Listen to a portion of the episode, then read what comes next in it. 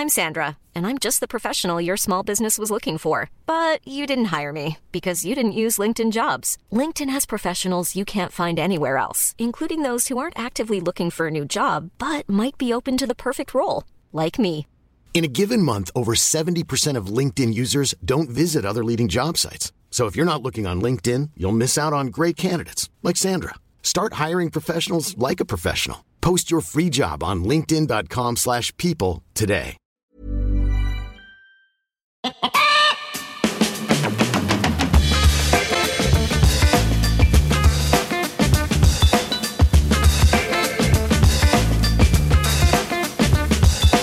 Muy buenas humano, muy buenas persona que me escuchas. Yo soy Tamara Pazos, divulgadora científica con formación en biología y neurociencia y estás escuchando Un humano por persona.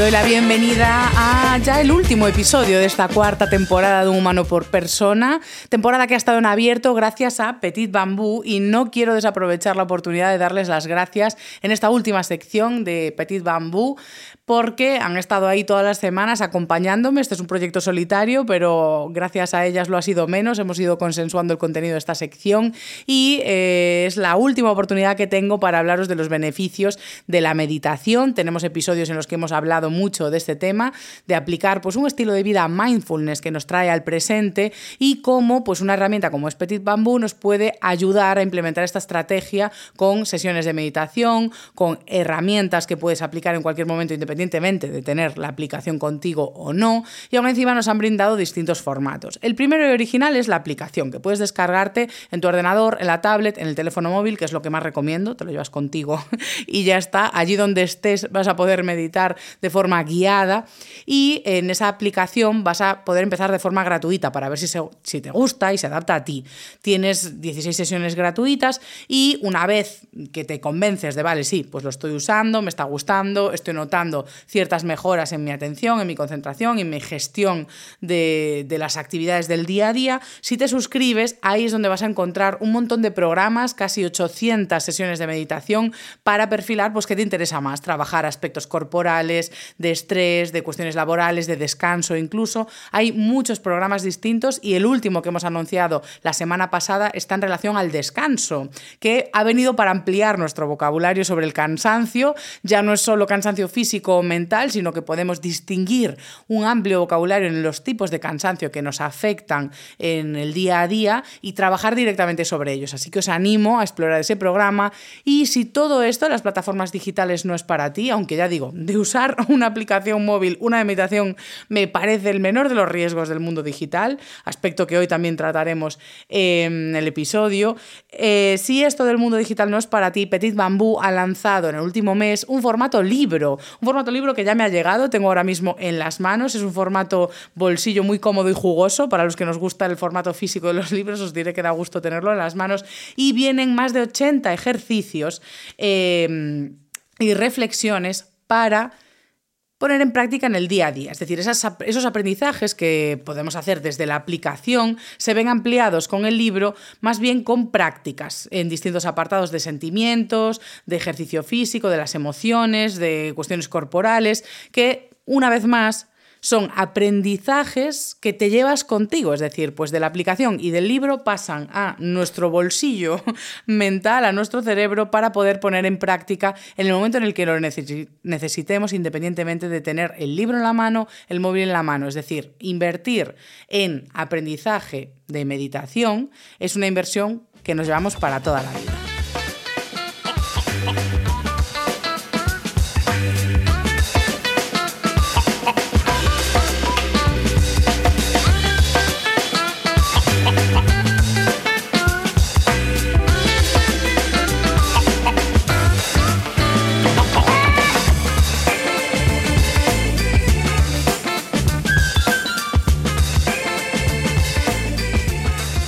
Ahora sí que sí, vamos con este episodio titulado El lado bueno del estrés. Pero este episodio no se tituló así de entrada. Cuando pues, diseñé esta temporada repartiendo las temáticas que quería tratar, también con sugerencias de las que me hacéis a través de las redes sociales, este episodio simplemente era atención. yo sabía que en este último episodio quería hablar de la atención. Es un tema que me apasiona, es un tema que he tratado en el pasado y es un tema que siempre que pillo algún paper, algún artículo científico que tiene una mínima relación con procesos atencionales, eh, me lo guardo. Entonces tengo una carpeta muy amplia. Sabía que quería tratar la atención, pero no sabía cuál iba a ser la perspectiva.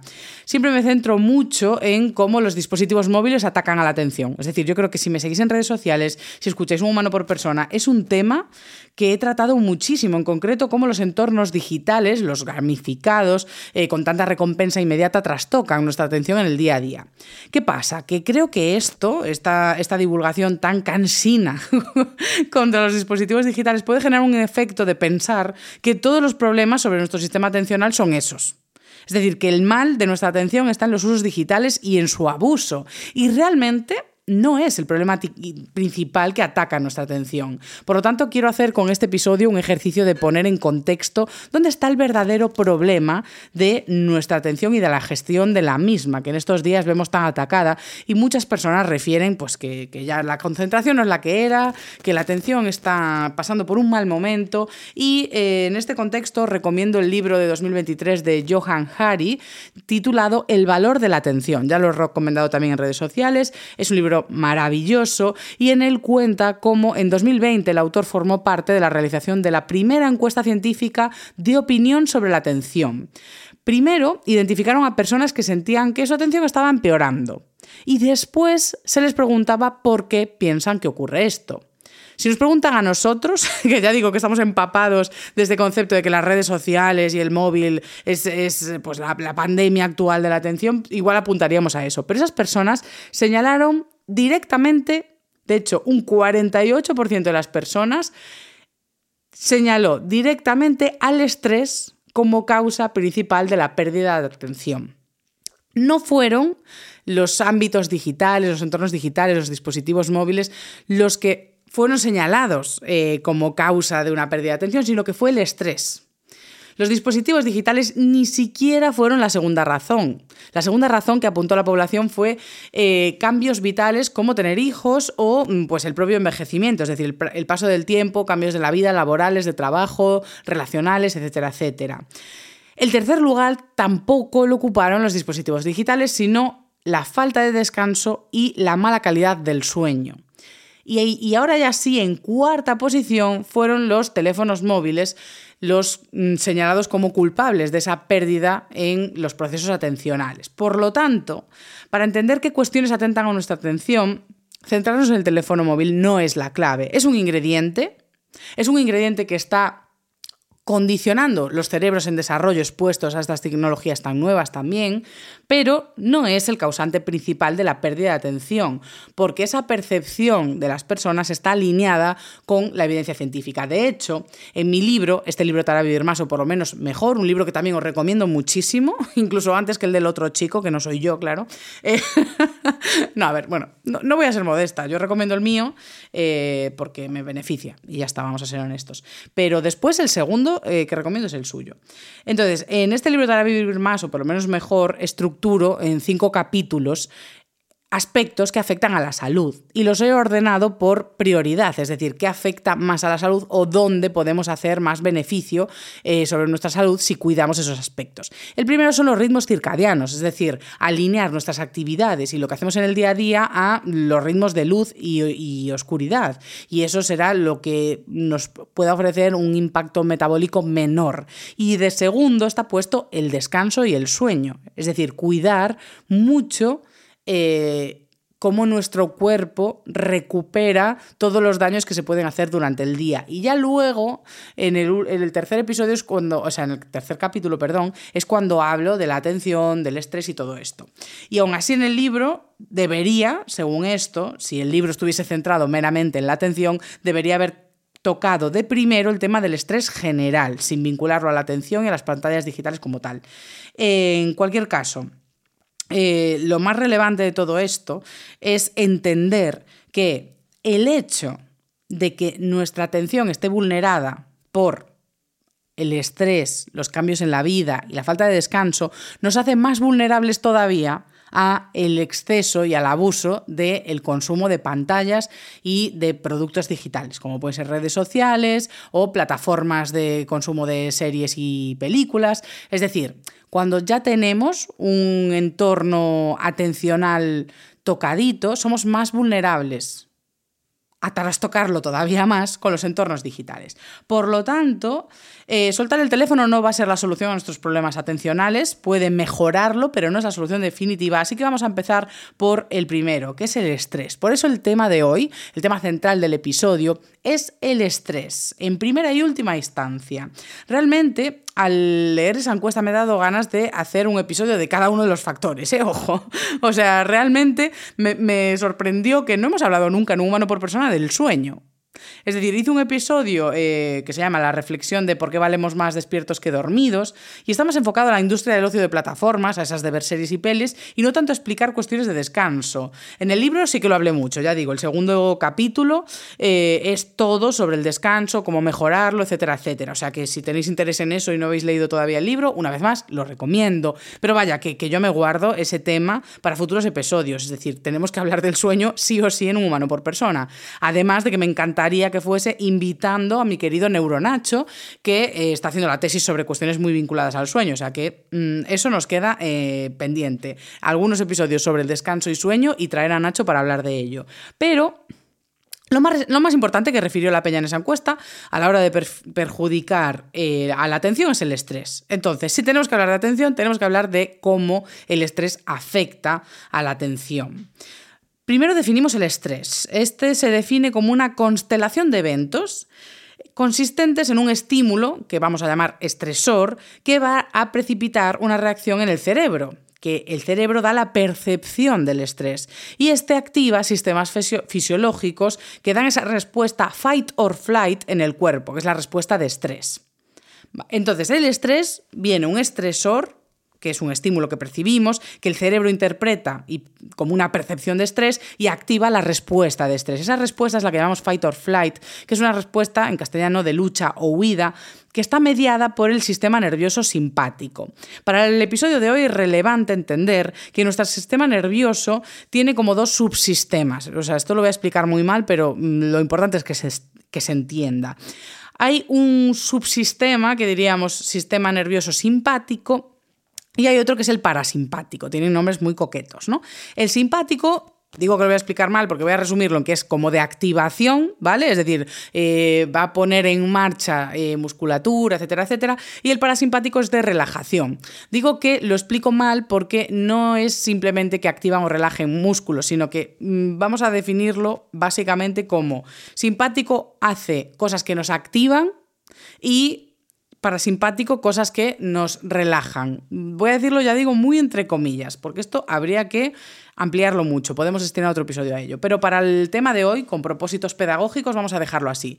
Tenemos un sistema simpático, que es el que media esa respuesta fight or flight, es decir, que nos pone eh, los pelos de punta y en alerta para responder. Y luego hay un sistema parasimpático que de hecho es el que se encargaría de bajar marchas luego, a modo, venga, cálmate, que ya está todo, ya pasó.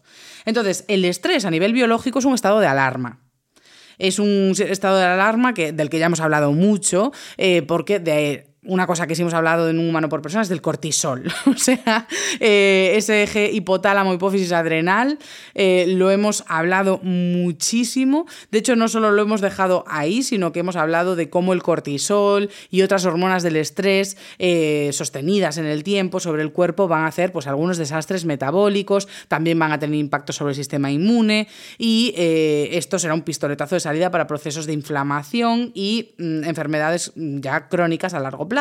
Por lo tanto, sabemos que el estrés sostenido en el tiempo debilita la salud, va incluso a agravar enfermedades y a interferir pues, en la función física y mental. Es decir, esto tampoco necesitamos un artículo para decirnos que si estás muy estresado normalmente, pues la cabeza como que no fuca, no funciona como, como nos gustaría. Sin embargo, eso es una respuesta del cuerpo que está ahí, es decir, no solo en los humanos, sino que está conservado en la evolución de muchísimas especies distintas que ante un estrés, ante un peligro, ante esa alarma, se disparen todas estas hormonas y toda esta respuesta corporal que es tan lesiva para el cuerpo. La evolución no ha conservado esa respuesta para que enfermamos, para que, o sea, es decir, para que nos pongamos enfermos, para que nos debilitemos o para que seamos más torpes mental y físicamente.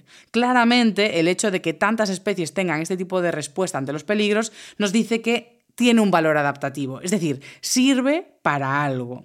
Por lo tanto, tenemos que ver no solo qué implica un estrés a nivel biológico, que es ese estado de alarma, sino qué implica un estrés a nivel supervivencia del individuo o incluso a nivel de la población y evolución de la propia especie. Y es que un estímulo a esa alarma lo que va a hacer es que busquemos estrategias para sobrevivir. Es una respuesta a ese peligro. Y ese es el centro del episodio de hoy, el cómo el estrés puede estar de nuestro lado y ser beneficioso para nosotros.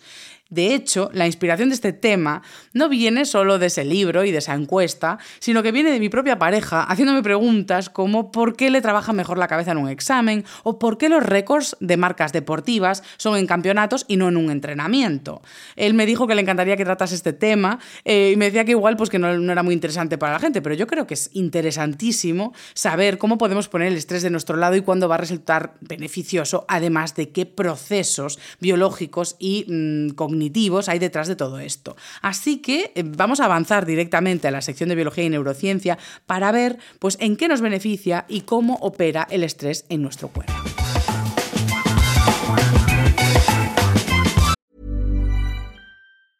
Hiring for your small business? If you're not looking for professionals on LinkedIn, you're looking in the wrong place. That's like looking for your car keys in a fish tank. LinkedIn helps you hire professionals you can't find anywhere else, even those who aren't actively searching for a new job but might be open to the perfect role. In a given month, over 70% of LinkedIn users don't even visit other leading job sites. So start looking in the right place. With LinkedIn, you can hire professionals like a professional. Post your free job on linkedin.com slash people today. One size fits all seemed like a good idea for clothes. Nice dress. Uh, it's a it's a t-shirt. Until you tried it on. Same goes for your healthcare. That's why United Healthcare offers a variety of flexible, budget friendly coverage for medical, vision, dental, and more. So, whether you're between jobs, coming off a parent's plan, or even missed open enrollment, you can find the plan that fits you best. Find out more about United Healthcare coverage at uh1.com. That's uh1.com.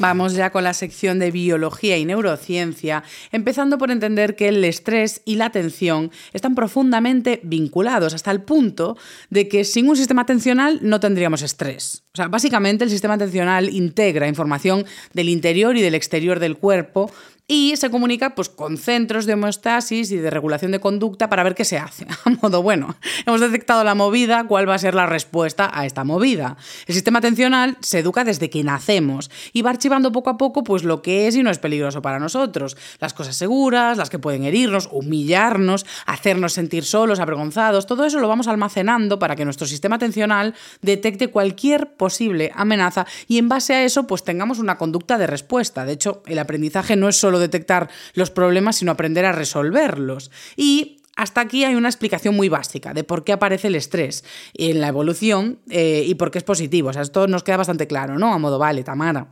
El estrés aparece, ¿no? Como una respuesta fisiológica para responder a este problema. Y no hay mucho misterio en los beneficios del estrés. O sea, es una causalidad a modo, vale, me estreso, pero si eso me ayuda a escapar por patas y sobrevivir, pues ya está. Sin embargo, le tenemos bastante pánico al estrés.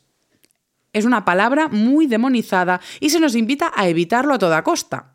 O sea, en general se nos anima a evitar las cosas estresantes.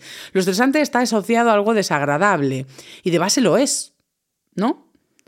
O sea, viene gracias a la detección de un peligro, de algo que puede salir mal y te ayuda a evitarlo, pero esto despierta pregunta de, vale, mm, ¿no sería lo mejor buscar escenarios en los que vivamos siempre seguros? Es decir, ¿no será mejor vivir siempre una situación segura? Si nunca, si nunca tenemos una situación de estrés o tensión, pues ya está.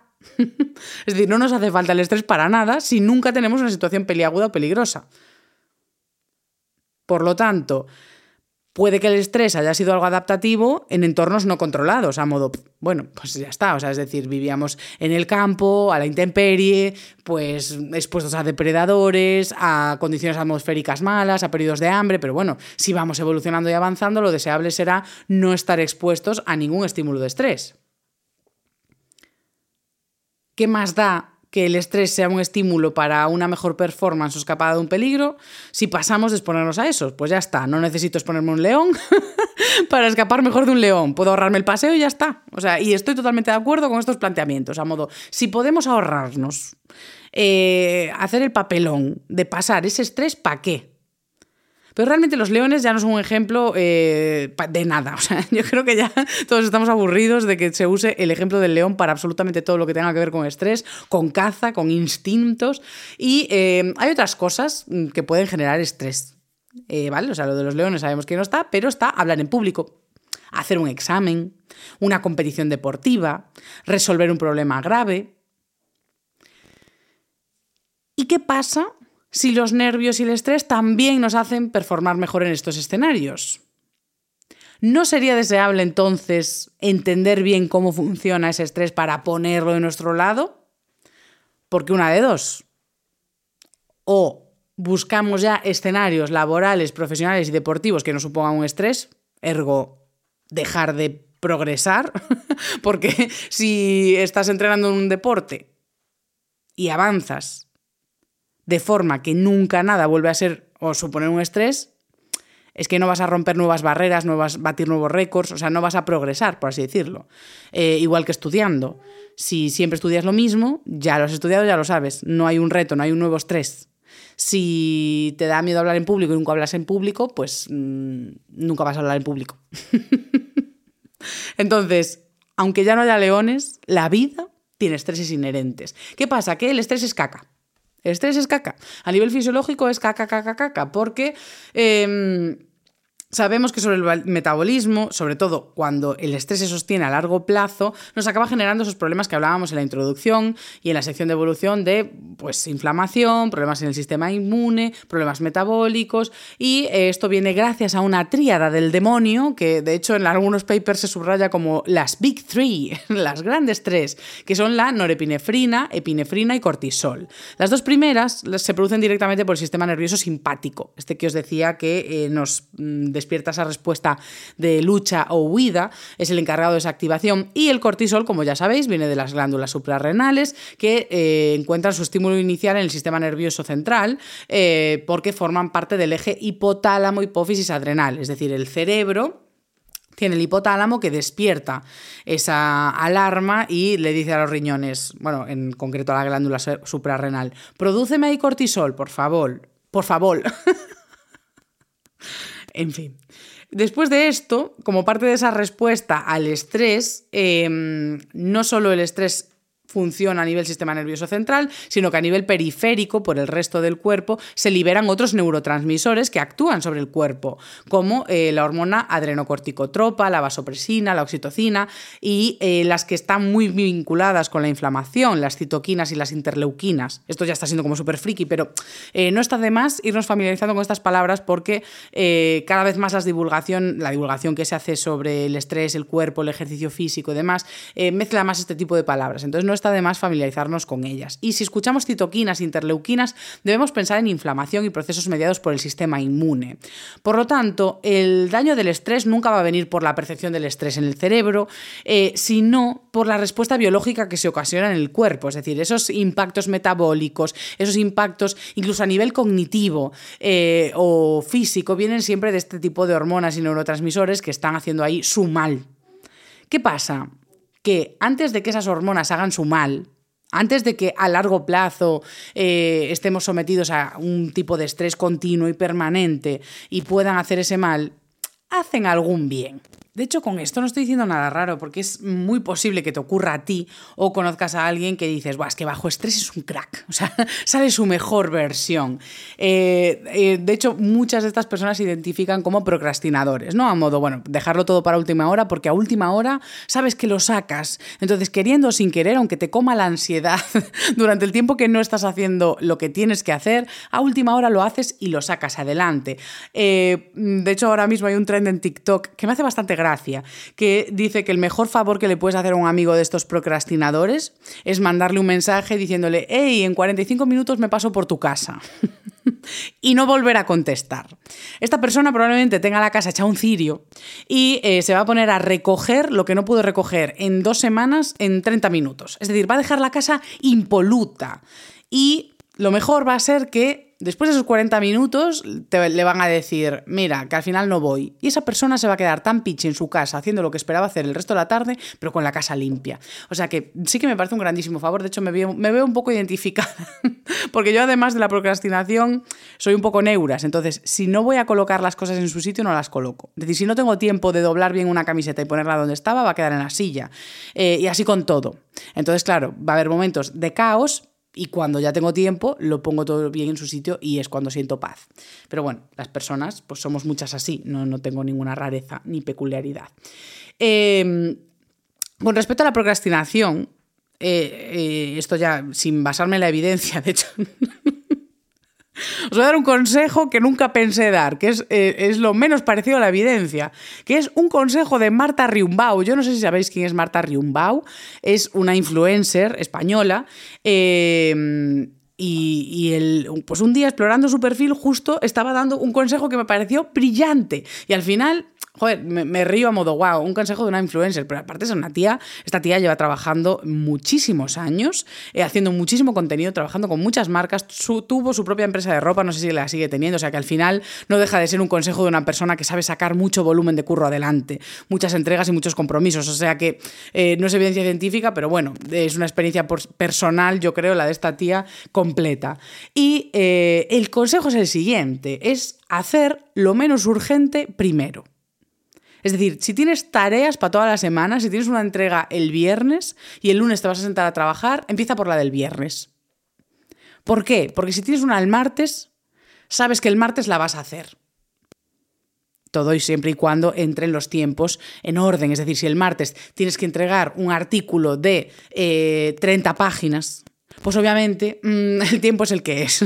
Pero si calculas que puede ser posible, aunque sea forzando, empiezas por lo de lo último que tienes, porque sabes que a última hora vas a tener que sacar esa entrega del martes, sí o sí. De hecho, esto lo aplico yo, lo aplicaba ya sin querer con los podcasts, porque yo a lo largo de la, de la semana, además de mi trabajo, pues eh, sigo siendo autónoma, sigo sacando adelante eh, volumen de entregas de pues, algunos proyectos, de charlas, de conferencias, etcétera, etcétera, además del podcast. Entonces, lo que hago es dejar el podcast, la grabación en sí, es decir, voy mezclando en la semana búsqueda bibliográfica y algo de redacción de guion, pero la tarea gorda, gorda, me la dejo para el domingo, porque el podcast sale el lunes. Y este sistema puede fallar, pero me ha fallado solo dos veces. o sea que con mucho pesar y con imprevistos que siempre pueden aparecer, es decir, esto es un sistema falible, lo ideal es organizarnos y no procrastinar o eh, adquirir un volumen de trabajo mm, que podamos llevar a cabo. Pero bueno, si no es el caso, funciona. O sea, tiene más fallo que ser una persona verdaderamente organizada, que tiene un volumen de trabajo realista, pero eh, como la vida no siempre es así, pues esto funciona, porque te sacas de encima lo que es para el, para el final de todo y lo urgente lo sacas porque lo tienes que sacar. Entonces, igual sí, te quedas una hora más, descansas un poco menos de lo deseable, pero el trabajo se saca, oye. Así que bueno, este es un consejo un poco tóxico, pero es un consejo. Ahora, ¿qué hacen estas hormonas de tanto estrés? Cuando llegan a nuestro cerebro para que produzcan esta respuesta, es decir, para que podamos beneficiarnos de que haya un estrés en el cuerpo a nivel cognitivo y para que performemos mejor, eh, viva los anglicismos, pues para hablaros de todo esto me he centrado en una revisión de 2018 llamada The Short Term Stress Response, Mother's Nature Mechanism for Enhanced Protection and Performance Under Conditions of Threat, Challenge and Opportunity. Es decir, que nos explica cómo eh, una respuesta al estrés agudo es pues el mecanismo que tiene la madre naturaleza para que se aumente la protección y el desempeño de actividades eh, bajo condiciones de amenaza, de mm, reto o de oportunidad. En esta revisión explican pues, cómo un estrés agudo breve puede mejorar nuestras habilidades físicas y cognitivas. En actitudes físicas, además de tener pues, un cortisol que va a activar esas pulsaciones, es decir, un cortisol que va a activar el sistema circulatorio para llevar sangre a los músculos y permitirnos pues, que, estos se muevan de forma eficiente, pues cuando una persona está experimentando amenaza eh, y niveles elevados de ansiedad, aumentan señales de vías motoras a nivel sistema nervioso. Es decir, esa amenaza va a activar en regiones motoras y sensitivas del cerebro y del sistema nervioso un procesamiento neuronal muy rápido, selectivo e independiente de las vías atencionales. Es como si se bloquease em, la respuesta al estrés para usar solo los recursos de lo que sabes hacer vinculados a la amenaza. Es decir, si tengo que correr, vamos a estimular vías motoras vinculadas con correr y a ignorar otras. Vamos a centrarnos solo en eso. Con respecto a las habilidades cognitivas pasa algo muy similar. Cuando aparecen esas hormonas en el cerebro, no solo... Em, activan pues, emociones vinculadas al estrés,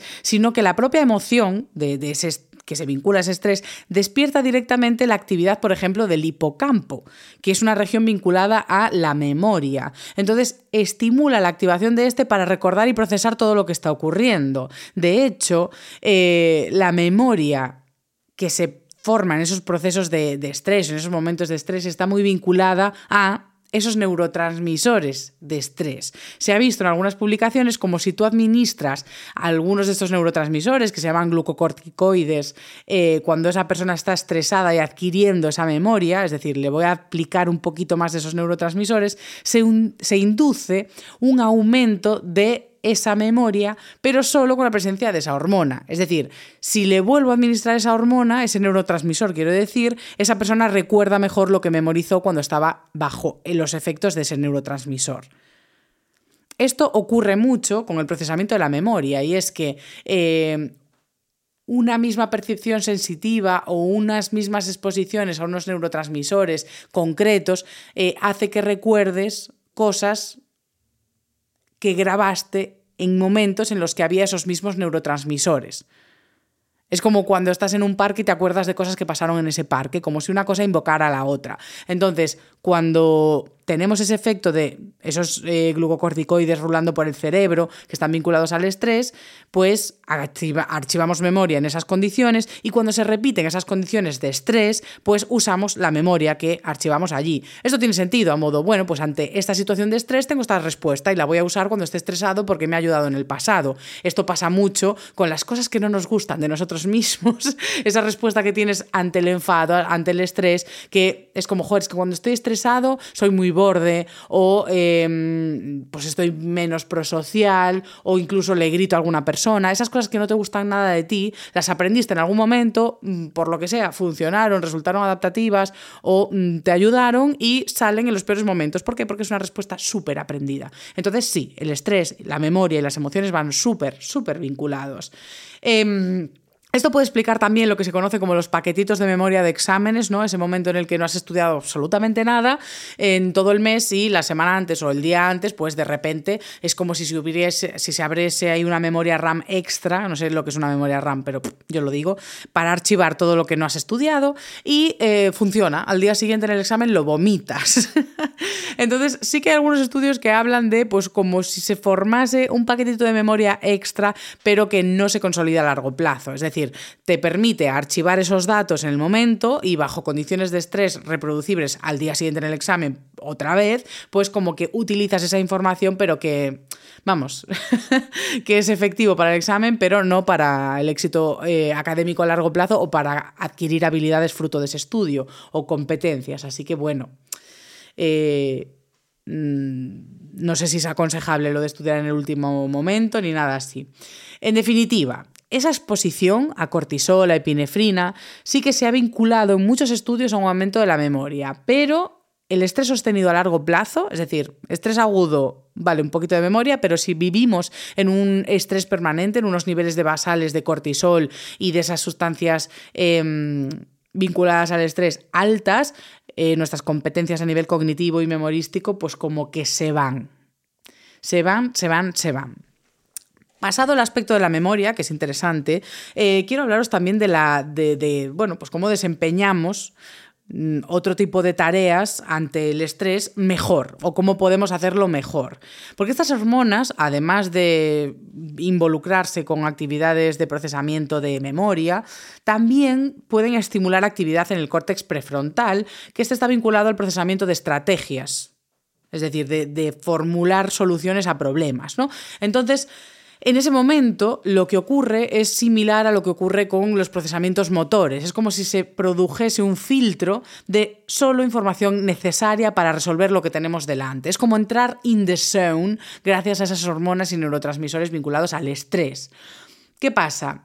Em, para adecuar el programa a los estreses que tenemos presentes, pues la bibliografía esta se basa en estrés psicológico vinculado a, y os pongo los ejemplos concretos en los que eh, o los que se han usado en esta revisión, ¿vale? No es para cualquier performance. La evidencia está vinculada a estrés psicológico de tareas cognitivas difíciles, como resolución de problemas y demás, hablar en público, estrés emocional y exposición a muchos ruidos. Es donde se ha visto cómo se desempeña eh, la actividad cognitiva o el éxito de estas personas, ¿no?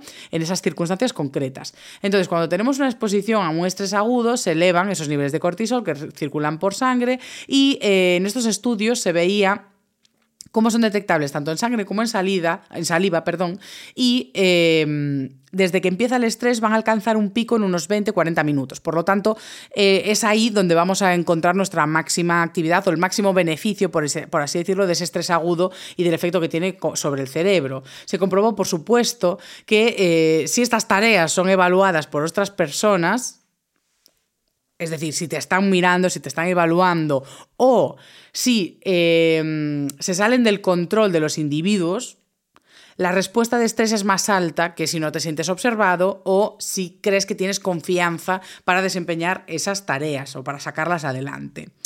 Eh, con este último punto, eh, también en la revisión venían aspectos muy interesantes, que es que es la historia que nos contamos a nosotros mismos. Es decir, en qué grado va a afectar nuestro estrés eh, tiene que ver, y esto os va a sonar super coach, pero tiene que, tiene que ver con cómo formulamos ese momento de estrés o de ansiedad. En algunos estudios comprobaban cómo reformular la ansiedad hacia el entusiasmo por ejemplo, antes de dar un, discurso, tenía un gran impacto sobre el éxito de este. Es decir, las personas que al sentir la ansiedad decían, bueno, qué excitado estoy, ¿no? I'm excited, estoy entusiasmado con esto. Pues ese discurso tenía, por supuesto, más entusiasmo en las palabras, pero también eh, hablaban durante más tiempo y el discurso se percibía por el público como de que provenía de una persona más competente, más persuasiva, que en aquellas personas que ajustaron la ansiedad haciéndose sentir calmados, es decir, como engañándote a modo, no, no, estoy calmado, estoy bien, lo tienes bajo control, estás bien, ¿no? Como que la, formulación de, la ansiedad hacia el entusiasmo y hasta el estar excitado eh, era más exitosa que reformularla hacia la calma, hacia el estoy calmado. También ocurre con las personas que eh, reformulan los estresores hacia oportunidades en lugar de amenazas. Es decir, eh, si la, historia que te cuentas ante una adversidad es que tienes la oportunidad de superarla, pues es más exitoso que si se percibe como una amenaza, lo cual te hace percibir tus competencias hacia el éxito como menores. Es decir, si lo que ves es una oportunidad de demostrar lo que sabes hacer, pues te crees más competente eh, que al revés, si lo ves como una amenaza insalvable porque no tienes recursos para ello. Esto ya digo, todo suena súper, súper coach, pero realmente se cree que esas reformulaciones pueden optimizar la respuesta a ese estrés agudo y preparar una mentalidad y funcionalidad cognitiva para recibir mejor esas señales de estrés y que funciones mejor aminorando los efectos negativos, porque el estrés eh, tiene una forma de uno en gráfica, es decir, pues un poquito puede ser muy beneficioso, pero eh, si te pasas de vueltas, pues también eh, es perjudicial porque te inhabilita. Lo ideal es que esto se trabaje y se entrene, es decir, repetir la exposición a trabajo en condiciones de estrés nos va a ayudar a trucar esa respuesta de lucha-huida en nuestro favor, es decir, al usar esas hormonas de estrés como un acento de nuestras habilidades, pues ayudamos a que funcione bien esa criba de la información que no necesitamos y que se fomente pues ese mm, nivel cognitivo y motor al máximo. Por lo tanto, esto se hace mediante la exposición repetida a esas circunstancias y se ve en profesiones eh, en las que alcanzan éxito mediante ello, como puede ser pues un bombero, Em, pues una persona, una cirujana que em, opere bajo esas situaciones de estrés, un músico, una actriz, todas estas profesiones que dependen pues, de evaluación externa o de situaciones de mucho estrés, si una y otra vez te enfrentas a ello con éxito, pues vas aprendiendo a que bajo ese estrés vas a usar solo los canales necesarios para ejecutar esa acción. Aún así tú dirás, bueno, Tamara, pero... Mm, a ver si todo va a ser performar y ser una persona productiva y ser los mejores y unos cracks. ¿Y la salud qué? Porque yo estoy exponiendo al cuerpo a esos estresores y eso es malo para la salud. Esas hormonas en el cuerpo son perjudiciales.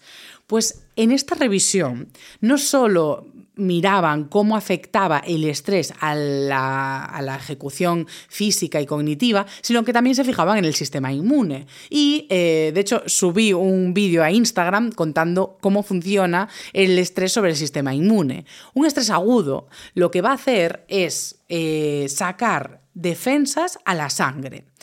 Había una cierta controversia al respecto, porque durante mucho tiempo se decía que el estrés eh, perjudicaba el sistema inmune. Pero ese es el estrés sostenido en el tiempo, el estrés crónico. ¿Por qué? Porque un estrés agudo lo que va a hacer es movilizar leucocitos a la sangre eh, y ser como lo que dicen en inglés y en los papers, un booster del sistema inmune. Es como si lo entrenase, como si fuese un amortiguador que entrenase una respuesta rápida del sistema inmune. Entonces, un estrés agudo lo que hace es entrenar esa respuesta rápida. Es como hacer que las defensas, por así decirlo, de forma divulgativa, eh, salgan rápido ante una amenaza. A nivel evolutivo tiene sentido, como contaba en el vídeo. Eh, un estrés eh, a lo largo de la evolución de muchísimas especies podría estar seguido de un arañazo, de un golpe, de una herida que tuviese una infección o de un golpe que necesitase pues, del sistema inmune para repararse. Por lo tanto, tiene sentido que un estrés agudo estimule el sistema inmune, a modo vamos a reparar esa herida. Lo que pasa es que cuando el estrés es sostenido en el tiempo, que es algo para lo que no estamos adaptados, eh, lo que va a ocurrir es que el sistema inmune eh, está buscando en la sangre las heridas, no las encuentra y dice, bueno, pues vamos a los órganos, a ver si allí pasó algo. Entonces van a esos órganos y se quedan allí, a modo, bueno, pues tiene que pasar algo por aquí, o sea, es que... Eh, hay una alarma constante, entonces nos quedamos en los órganos. Y cuando aparece ese patógeno, ese virus, ese germen o esa herida, no tenemos suficientes leucocitos en sangre como para actuar y por eso nos ataca. Por eso cuando estamos en largos periodos de estrés, el sistema inmune se va un poco a la mierda y eh, nuestra respuesta ante cualquier patógeno que nos ataque es mucho más baja que si tenemos un sistema inmune entrenado de forma aguda. En esta revisión también comentaban cómo el sistema inmune puede verse reforzado en la memoria que se genera en la vacunación, cuando la persona está estresada. Es decir, el hecho de que alguien vaya estresado a, una vacuna o el propio estrés que supone que te pinchen o el miedo a la propia vacuna, pues puede hacer ese pequeño refuerzo del sistema inmune y agudizar esa memoria de cara a futuras infecciones del virus para el que te estás vacunando o de la cuestión para la que te estás vacunando. O sea que es muy interesante esto de, del estrés frente a una vacuna. Pero ya digo, esto era, no era una evidencia tan consolidada como eh, la de que simplemente se ve pues, un aumento en los leucocitos ante un estrés. De hecho, antes de conocerse cómo detectar hormonas de estrés, se, se estudiaba el impacto fisiológico del estrés en individuos con el sistema inmune. Es decir, se miraban los leucocitos en sangre para ver si un individuo podía estar más o menos estresado de forma aguda. O sea que esa ya es una evidencia más consolidada que esta de las vacunas. En cualquier caso, eh, esto ocurre, ya digo, con un estrés agudo. Esta cuestión en el cuerpo, este beneficio del sistema inmune, lo vamos a encontrar con un estrés que viene y va. Es como que suben eh, los niveles de cortisol y bajan rápido. Por lo tanto, esto tiene que tener un sistema simpático que actúe rápido, pero uno parasimpático que sea capaz de bajar marchas y devolvernos a un estado basal de forma eficaz. Eso es la clave de que un estrés no tenga impacto sobre nuestro cuerpo y es tener a nuestro cuerpo entrenado en que la subida con ese sistema simpático es rápida, pero la bajada de esos niveles de estrés con ese sistema parasimpático funcional también es rápida. Necesitamos devolver todo a los estados basales de forma rápida. Eh, hay muchas cuestiones que pueden ayudarnos a conseguir esto, pero la exposición a un estrés crónico no lo es porque el estrés crónico lo que va a hacer es debilitar esa habilidad del sistema parasimpático de devolver. Es como que desamortigua todo y eh, nos vuelve más susceptibles al estrés incluso que si no hubiésemos tenido pues esos estreses agudos que vuelven a bajar y nos devuelven a nuestros sitios. Como una forma de, de entrenarnos frente al estrés mediante exposiciones controladas. Entonces aquí en este paper nos llevan a eh, encontrar la justa medida del estrés. De hecho me, me serví de otro paper distinto en el que hablaban de la paradoja eh, del cortisol y el deporte. Porque una de las medidas que nos daba la primera revisión de la que hago referencia, que es pues, la respuesta de la madre naturaleza al estrés breve y agudo, em, nos habla de cómo amortiguar el estrés y cómo entrenar el sistema eh, corporal para enfrentarnos a él. Un estresor controlado fácil es el deporte. O sea, el deporte, aunque sea súper saludable, es un estresor sobre el cuerpo. Y eh, esto establece una paradoja, que es la que explica el segundo, la segunda revisión que he consultado. Eh, un estrés psicológico puntual eleva el cortisol, eso ya lo hemos visto. Y un ejercicio puntual también eleva una respuesta de cortisol puntual. Y aquí está la paradoja, porque se ha visto que tanto el estrés crónico como el ejercicio intenso continuado van a elevar no solo una respuesta aguda, sino los niveles basales de cortisol en sangre. Es decir, cuando estás expuesto de forma crónica a mucho estrés, aparecen niveles basales más altos de cortisol, a modo un cuerpo que ya está un poco jodidillo. Y si una persona se pasa de rosca con el ejercicio, también se despierta una respuesta basal, es decir, unos niveles basales de cortisol más elevados. Por lo tanto, aunque el ejercicio sea una medida de entrenar de forma aguda y controlada esa respuesta al estrés, si nos pasamos de rosca, malo también. Tampoco estoy diciendo nada nuevo. ¿Por qué? Porque el estrés que, al que se enfrenta el cuerpo cuando alguien entrena a nivel atlético, a nivel olímpico, o gente que entrena muy, muy, muy duro, muy pesado, eh, muchos días a la semana, lo que está haciendo es poner el cuerpo en un estado de inflamación, agotar al sistema inmune y, pues básicamente, no permitir que ese sistema parasimpático devuelva todo a su sitio. Sin embargo, hay evidencia científica cruzada, es decir, una vez que el deporte no es eh, exagerado, pues vemos que el estrés crónico es malo porque induce depresión, es malo para habilidades cognitivas y para la memoria, pero un deporte crónico moderado es bueno para justo prevenir la depresión, mejorar habilidades cognitivas y memoria. Entonces, aquí vemos que la clave está en la dosis, en la cuestión del deporte, y también en el estrés cognitivo. Es decir, un poquito de estrés, ya hemos visto en todo el episodio que, ok, mucho estrés, mal. Y con el deporte pasa lo mismo. Y hay tres posibles explicaciones que nos daban en la otra revisión. El estrés puede ser un amortiguador de ese eje que produce el cortisol, del eje hipotálamo hipófisis adrenal. Es decir, el deporte dispara ese sistema de estrés, pero ayuda a estimular el sistema parasimpático para volverlo a su sitio. Por lo tanto, el deporte podría ser un amortiguador para el estrés cognitivo. Es decir, si practicamos deporte asiduamente en nuestra semana, podríamos tener un efecto de amortiguar estreses agudos que tengamos que vengan de otra fuente. A modo, bueno, pues yo voy a programar estreses agudos en mi semana, que es ir a practicar deporte, pues una sesión de spinning, natación, una clase de baile ahí heavy, de, de zumba, que diríamos en los 2000, pues pues eso me prepara para que si tengo otro estrés agudo en el que se despierta una respuesta de cortisol, pues esta también se ve amortiguada fácilmente. Hay una segunda explicación y es que, bueno, pues el estrés crónico de cognitivo, este de estar de machaque mental día tras día, mucha carga de trabajo, problemas familiares, eso lo que va a hacer es disminuir la actividad de la dopamina en el córtex prefrontal medial, ese que vimos que se estimulaba también con un poquito de estrés. Pero a largo plazo, si el estrés lo tienes todos los días, pues en vez de darte una respuesta eh, de estimular ese córtex prefrontal a través de dopamina y de refuerzo positivo, por así decirlo, lo que va a hacer es bajar la respuesta. Es como que lo estimulaste tanto que ya hemos perdido eh, esa capacidad de mm, reforzar la actividad dopaminérgica en ese área. Pero el deporte es capaz de secretar dopamina en esa zona. Y como lo haces de forma controlada en esos momentos de deporte moderado, pues eso va a ayudar a el proceso cognitivo, a la formación de memoria y a amortiguar esa respuesta del estrés. Y por último está que pues, un estrés crónico va a regular a la baja los receptores eh, de glucocorticoides y mineralocorticoides, que son estos neurotransmisores de estrés que actúan en el cerebro. Eh, cuando tienes mucho estrés crónico, lo que va a pasar es que eh, esa regulación a la baja hace que tengas menos receptores. Y dirás tú, ah, pues si tengo menos receptores para esos neurotransmisores, mejor, ¿no? es decir, eh, ya está, no, no, no hay ningún problema. Pero es al contrario, porque cuantos más tengas, más capturas que no están por ahí circulando. Si tienes pocos neurotransmisores, o sea, pocos receptores para esos neurotransmisores, están por ahí haciéndote el mal. Sin embargo, el deporte lo que se ha visto es que puede aumentar la cantidad de esos neurotransmisores. O sea, de los receptores para ellos, quiero decir.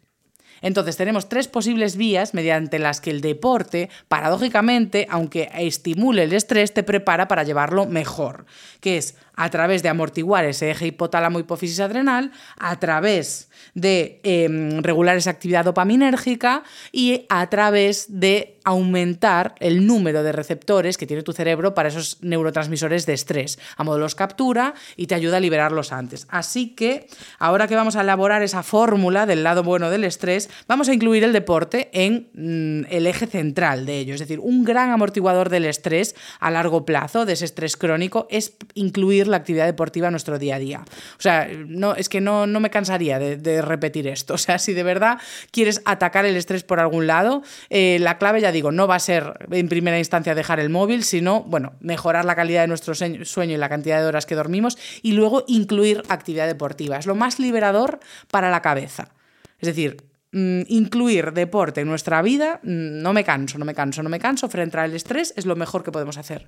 Es de lo más liberador, porque además de esas tres actividades que mencionan en esa revisión concreta, en este libro de Vivir Más o por lo menos mejor, he mencionado otras revisiones aún más actuales que nos hablan de qué sustancias segregan los músculos cuando se contraen.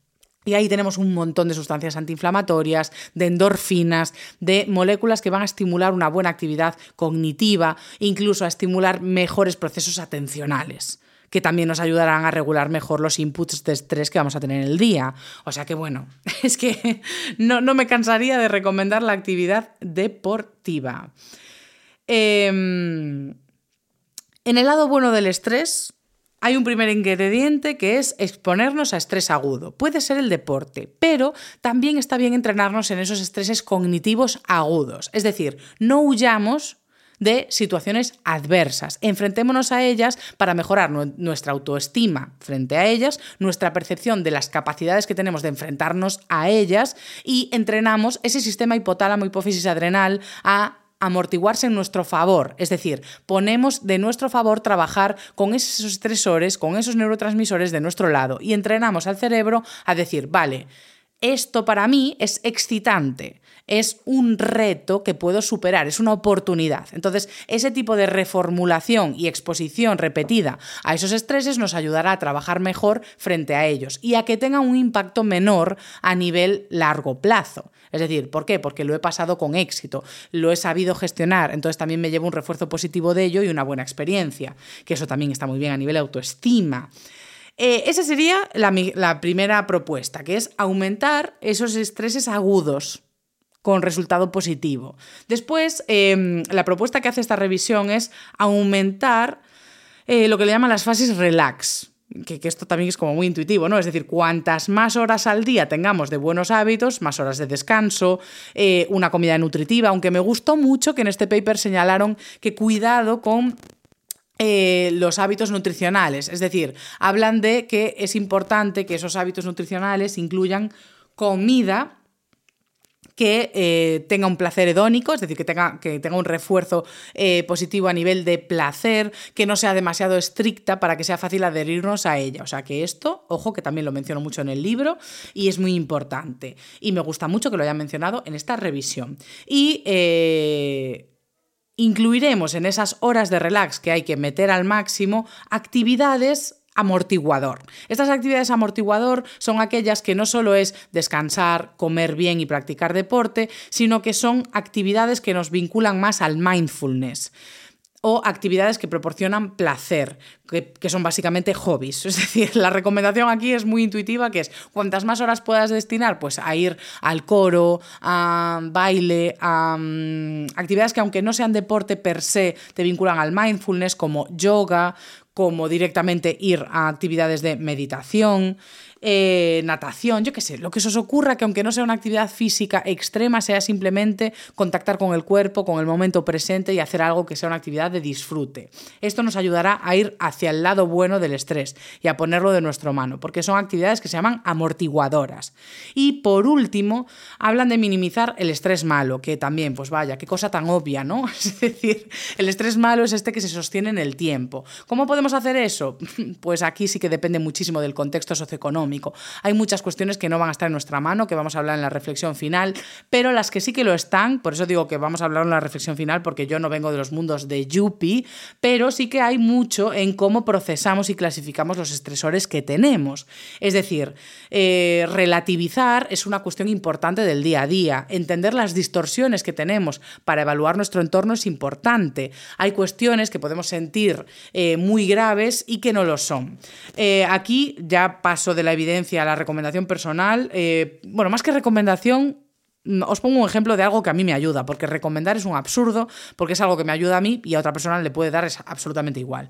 Pero sí que es cierto que cuando veo eh, alguna cosa que digo yo, Buah, esto es un problema, no me va a dar tiempo a entregar esto, hay esta piedra en el camino de este proyecto, tengo este problema con esta persona, siempre me pregunto cuán grave va a ser esto en tres años. Y siempre pienso en tres años. o sea, eh, ¿cuánto me va a importar este problema o cómo se resuelva? Es decir, ¿se resuelva bien o se resuelva mal? ¿Me dé tiempo a entregar o no? ¿Cuán grave va a ser en tres años? Siempre pienso eso, porque incluso si es el proyecto que llevas preparando tres meses y no te da tiempo a entregar, o incluso que tenías una. Porque eso me pasa a mí, que tengo una conferencia y de repente estoy enferma y digo, hostia, es que no voy a poder ir. ¿Cuánto me va a estresar eso? Es decir, si no puedo ir a esa conferencia, en tres años, ¿qué pasa? Pues nada, que resulta que en 2023 me perdí una conferencia o que en 2024 entregué tarde un proyecto. Pero no va a pasar nada en tres años.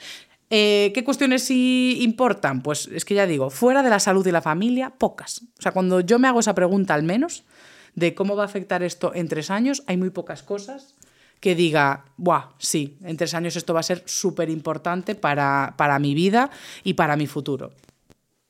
¿Qué pasa? Que pues, a una persona muy joven igual esto no le ayuda. O sea, si no tienes mucha perspectiva de mirar al pasado y ver que efectivamente hay cuestiones que no te han afectado, pues, mm, ¿sabes? Es decir, eh, cosas que a mí me parecían un dramón en primero de carrera, que era suspender asignaturas y sentir que iba a ser un fracaso académico y vital, pues hombre, ahora ya con 30 años, viendo que no saqué la carrera en cuatro años, pero la saqué en seis y ahora mismo estoy haciendo una tesis doctoral, pues digo, mira, es que efectivamente, por gravísimo que parezca eso, eh, no lo tanto. Incluso de aquellas cuando suspendía asignaturas eh, no tenía pasta para pagarlas, pero acababa encontrando trabajo para pagar asignaturas, para sacar la carrera adelante y sacarme las castañas del fuego. O sea que al final, eh, precisamente esa exposición a estreses agudos eh, puede que nos dé competencias de cara al futuro. De hecho, hay estudios interesantes y crueles sobre cómo exposición a estreses eh, prolongados en etapas de desarrollo ayuda a llevarlos mejor en etapas adultas. A ver, claro, obviamente en ese momento en la carrera, pues ese estrés se convierte en algo prolongado. El no sacar adelante asignaturas, periodos de exámenes en los que suspendes, pues obviamente no son estreses agudos de minutos u horas, que es a lo que se hace referencia cuando es una charla, una actividad deportiva, Mm, no, esos estreses son sostenidos y hay veces que son de problemas mucho más graves. Pero bueno, incluso si esos problemas te pillan en etapas de desarrollo, eh, si hay suerte, se conoce que podrían ser constructivos para enfrentar estreses a largo plazo en la etapa adulta eh, y saber llevarlos con más éxito. Pero bueno, estos también son estudios que habría que dedicarles otro episodio cosa que quiere decir que puede que se haga. En definitiva, vamos a la reflexión final, a poner todo esto en contexto de forma breve, porque ya vamos en minuto 56 y yo me quiero ir a cenar,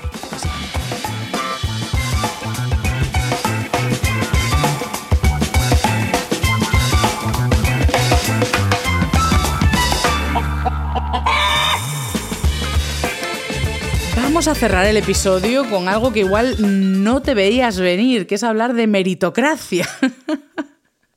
Porque con todo esto parece que eh, se pone una cuestión de, eh, bueno, si tienes estreses y si las cosas te agobian, bueno, si tú trabajas y te crees que lo puedes hacer, lo sacas adelante, ¿no? Entonces parece una cuestión de esfuerzo, trabajo y exponerse una y otra vez a lo mismo con una actitud optimista de mm, yo lo valgo, yo tengo las herramientas para ello y es todo una cuestión mental. Pero claro, es que hay estreses y estreses. Aquí hoy... Mm, creo que no es habitual que recomiende novelas, pero vengo a recomendar una novela que se llama Una educación. Es una novela, no, un novelón. Os juro que, eh, bueno, no sé, lloradas, eh, intensidad, mm, sentimientos muy viscerales con esta novela, o sea, me parece maravillosa. Y habla de la historia de una niña mormona de Estados Unidos, eh, por supuesto, que em, bueno, pues llega a altísimos niveles académicos contra todo pronóstico. Y ella comenta como cuando llega a la universidad, eh, a ver, esto es spoiler y no, o sea, obviamente pues ya ves que es una autora, o sea, que es una, novela auto, o sea, autobiográfica basada en su vida, em, escrita y ya pone la carátula por detrás, que es una tía que, trabaja en Oxford ahora mismo, en Cambridge o algo así, o sea, que, es, que es doctora en no sé qué es, pero vamos, ahora mismo no me acuerdo, pero sé que la tía que, que vale un potosí.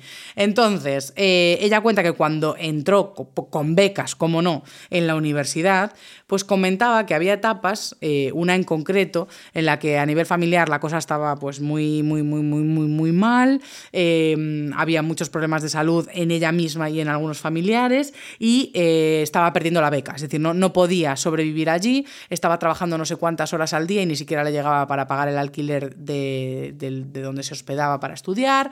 Entonces, ella mencionaba que en este este, en este mm, tiempo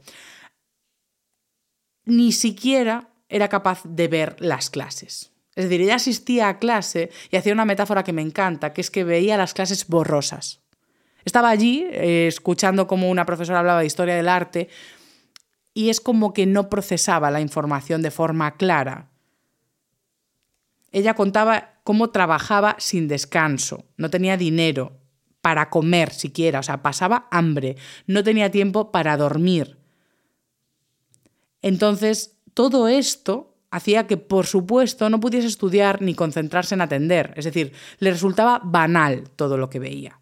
Esa era la cuestión, es decir, su sistema atencional tenía cuestiones tan urgentes de supervivencia que por supuesto no podía atender y concentrarse por mucho estrés que tuviese encima, no iba a mejorar su performance gracias a ese estrés, porque el estrés venía de conseguir recursos básicos. De hecho, cuenta como cuando recuperó la beca y miraba que tenía dinero a, final de mes, volvía a ver las clases con nitidez Volví a escuchar los nombres de los artistas, volví a ver los cuadros y le parecían relevantes, ya no le resultaban banales, porque sus suministros básicos, su supervivencia más esencial estaba garantizada.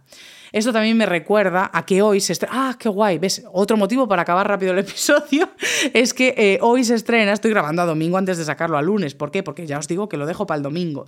Em, y hoy sale una entrevista de Évole a Enar Álvarez. Y eh, quiero ver la entrevista porque ella cuenta muchas veces que el gran cambio que tuvo en su vida, lo más trascendental y significativo que ha experimentado, es no tener que preocuparse de si va a llegar a final de mes. O sea, que esto a nivel especie e individuo es el salto más grande que podemos tener como personas y como especie. El no tener que preocuparnos, el no tener una una tensión en la nuca constante de buscar el alimento, de procurarse un porvenir, de saber simplemente que tu preocupación no está en que vas a tener que llevarte a la boca o dónde vas a dormir hoy, sino que eso está cubierto y ahora vienen otras preocupaciones. O sea, esa es la clave. Entonces, obviamente como especie nosotros ya dimos un gran salto con el cambio de la dieta. o sea, en el momento que tomamos comida más rica en nutrientes, eh, podíamos destinar otras horas del día a otras cosas que ya no eran preocuparnos por estar simplemente nutridos. ¿no? Dejamos de estar todo el día masticando para tener las manos libres y la cabeza desocupada y poder simplemente desplazarnos y mirar otras cosas en vez de estar todo el día sentados masticando pues productos menos nutritivos. En el neolítico ya cuando dejamos de preocuparnos por cazar y teníamos agricultura y ganadería, pues hombre, es que ya aparece espacio para mucho más. Por lo tanto, cuanto más cubrimos las necesidades básicas, más podemos prestar atención. Tenemos un sistema atencional libre para cuestiones pues menos relevantes, pero mucho más productivas. Esto ya digo, no quiere decir que no aparezcan estreses nuevos que el cuerpo perciba como la supervivencia, pero por eso hablo de relativizar y poner todo en su sitio, de ver qué va a ser grave a largo plazo y si no es la salud y la familia, pues igual no es tan grave. Oye, que no quiero frivolizar con lo que estés atravesando, pero yo qué sé, yo qué sé. Entonces, ¿cómo sobrevivimos una vez que tenemos el resto de necesidades básicas cubiertas a otros estreses de la vida? Porque, por ejemplo, no vamos a sobrevivir a base de ese mm, subidón que nos da un estrés agudo, porque si todas las actividades y trabajo del día a día lo sacásemos a base de eso, pues viviríamos en estrés crónico. Es decir, el estrés agudo y todo lo que hemos aprendido hoy está bien para esos momentos, es decir, pues para ese momento en el que tengo que dar una charla.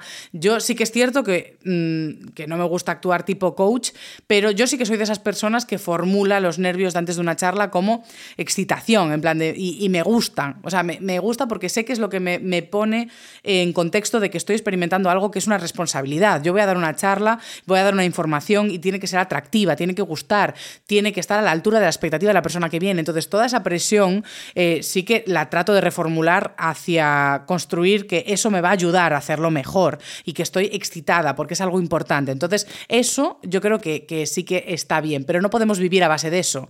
Yo no puedo sentarme a hacer un guion con ese estrés, a modo, ay Dios mío, es que esto lo va a leer gente y esto luego la gente lo va a escuchar en el podcast y si no está bien. O sea, no, porque entonces yo viviría en un estrés crónico, que no quiero decir que esto no ocurra por otros múltiples motivos, pero en cualquier caso, yo sigo reformulándome la pregunta de en tres años cuánto importa esto, y esto me ayuda a relajarme un poco, ¿no? Yo creo que mi sistema parasimpático agradece esa pregunta.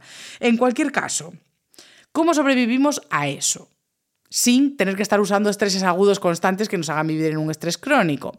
Pues la clave, los verdaderos cracks, yo creo que son, y, son, esas personas que saben simular lo que pasa en ese momento de estrés. En ese momento de estrés habíamos visto que tu cerebro quita todo lo que sobra, toda esa mierda, y lo digo ya así rápido, elimina lo irrelevante para poner tus recursos en lo trascendental, en lo que te va a hacer salir del paso. Eso se puede imitar si aprendemos a estar presentes, valga la redundancia, siempre hablando de lo mismo, pero es que el mindfulness es una competencia que, o un estado en el que aprendes a estar en el ahora y a poner tus recursos atencionales en lo que estás haciendo, sin que interfiera lo de luego o lo de antes. Entonces, esa clave la vamos a aprender gracias a la meditación gracias a aprender a conectarnos a la hora. Es ese recurso el que tenemos de, vale, pues ese problema lo dejo en el pasado y aprendo a dejarlo ir. Esa preocupación la dejo para luego. O si tengo 17 tareas por delante, soy capaz de centrarme única y exclusivamente en la que estoy haciendo ahora y poner mis recursos atencionales en eso, para que no los gaste en pensar, ay Dios mío, que no me da tiempo a acabar esto y luego tengo que hacer lo otro y otro mal y, me vas a, y todo esto me va a salir mal, etcétera, etcétera Entonces, insisto, la herramienta recomendada y definitiva, una vez más, es chorprecha, chorprecha, la meditación. Y me parece un cierre precioso para esta temporada, para esta eh, cuarta temporada Humano por Persona, que empezó hablando de meditación, que ha sido patrocinada por una aplicación de meditación y que además recomienda la meditación, yo creo que en casi todos los episodios. O sea que acabar recomendando meditación me parece mágico. Aún así, no os dejo ir. Y ya sabéis todos que yo me quiero ir, que quiero cenar y quiero ver lo de NAR. Pero no me quiero ir antes sin anunciar que de cara a la siguiente temporada de Un Humano por Persona he abierto un Patreon. No sé si conocéis Patreon, pero es una plataforma de mecenazgo. Implica que un creador de contenido, como puede ser mi caso, que estoy haciendo humano por persona, abre una plataforma para que los seguidores puedan dar apoyo económico, de forma que os convertís en mecenas o patrocinadores de un humano por persona. ¿Esto para qué se hace? Para poder destinar más horas y recursos financieros a mejorar la calidad del contenido, la cantidad del contenido, poder traeros más episodios, mejorar los materiales con los que se hace este contenido y además poder incluso ampliar para traer invitados e invitadas al episodio.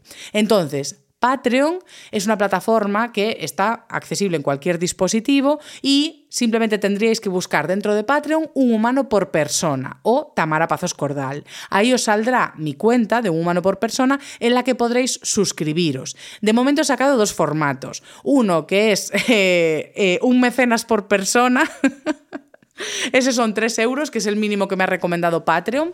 Eh, entonces he dejado esa suscripción de 3 euros al mes para aquellas personas que queráis apoyar el proyecto y eh, lo que conseguís vosotros en esos 3 euros es pues acceso a recomendación de temas. Es decir, voy a tomar prioridad, yo siempre en Instagram pregunto temas y escucho las sugerencias, pero pues bueno, pues ya que hacéis el esfuerzo económico de aportar esos 3 euros, eh, vuestras sugerencias van delante de las de los demás. Y hay una segunda suscripción, pues para personas que vayan más bollantes y eh, quieran apoyar aún más humano por persona, que es una suscripción de 5 euros que se llama Dos Humanos por Persona. Esa suscripción está destinada a que esas personas, además de sugerir tema y que se tenga como prioridad, también pueden sugerir invitados. ¿Por qué? Porque con esa financiación, con lo que yo recaude de vuestros mecenazgos, lo que voy a hacer es mejorar los dispositivos, adquirir más micrófonos y pagar pues transporte y participación de personas que vengan a hablar conmigo en un humano por persona. Por ejemplo, hacer que venga Neuronacho, eh, que me encantaría. Y sé que Nacho me dirá, pero Tamara, pero yo voy gratis, no sé qué, no sé cuánto. Pero bueno, si le puedo pagar un vuelo para que vuelva a su ciudad natal, que venga aquí a Coruña a hablar conmigo, maravilloso. Y habrá muchísimas personas que a mí ni se me han ocurrido y a vosotras sí. O sea que Ahora tenéis abierta la plataforma de Patreon para colaborar financieramente con un humano por persona y además poder sugerir temáticas que queráis abordar en futuros episodios y personas que queráis traer. Así que de momento me despido hasta la siguiente temporada, hasta la quinta temporada en abierto de un humano por persona, que esta pues estará apoyada por todos los humanos y personas mecenas que hayan pues eh, abierto la billetera para contribuir a la producción financiación, horas de trabajo, de búsqueda bibliográfica y todo lo que hay detrás de este formato que sé que agradecéis muchísimo porque me lo decís, me escribís, incluso esta sugerencia de un Patreon viene de muchas personas eh, que ya me lo habían dicho cuando simplemente hacía vídeos en Instagram y ahora que veo, pues bueno, las horas que lleva hacer un humano por persona y todo el trabajo y que quiero mejorar el formato, pues sí que veo necesario este siguiente paso de abrir eh, un humano por persona al mecenazgo. Así que muchas gracias de antemano a aquellas personas que os animéis a... Eh, patrocinar un humano por persona. Y nos vemos en la siguiente temporada y mientras tanto estaré en, mi Instagram, putamen barra baja T, dándos contenido variado sobre neurociencia y mm, salud y otras curiosidades. Así que un abrazo enorme y hasta la próxima temporada.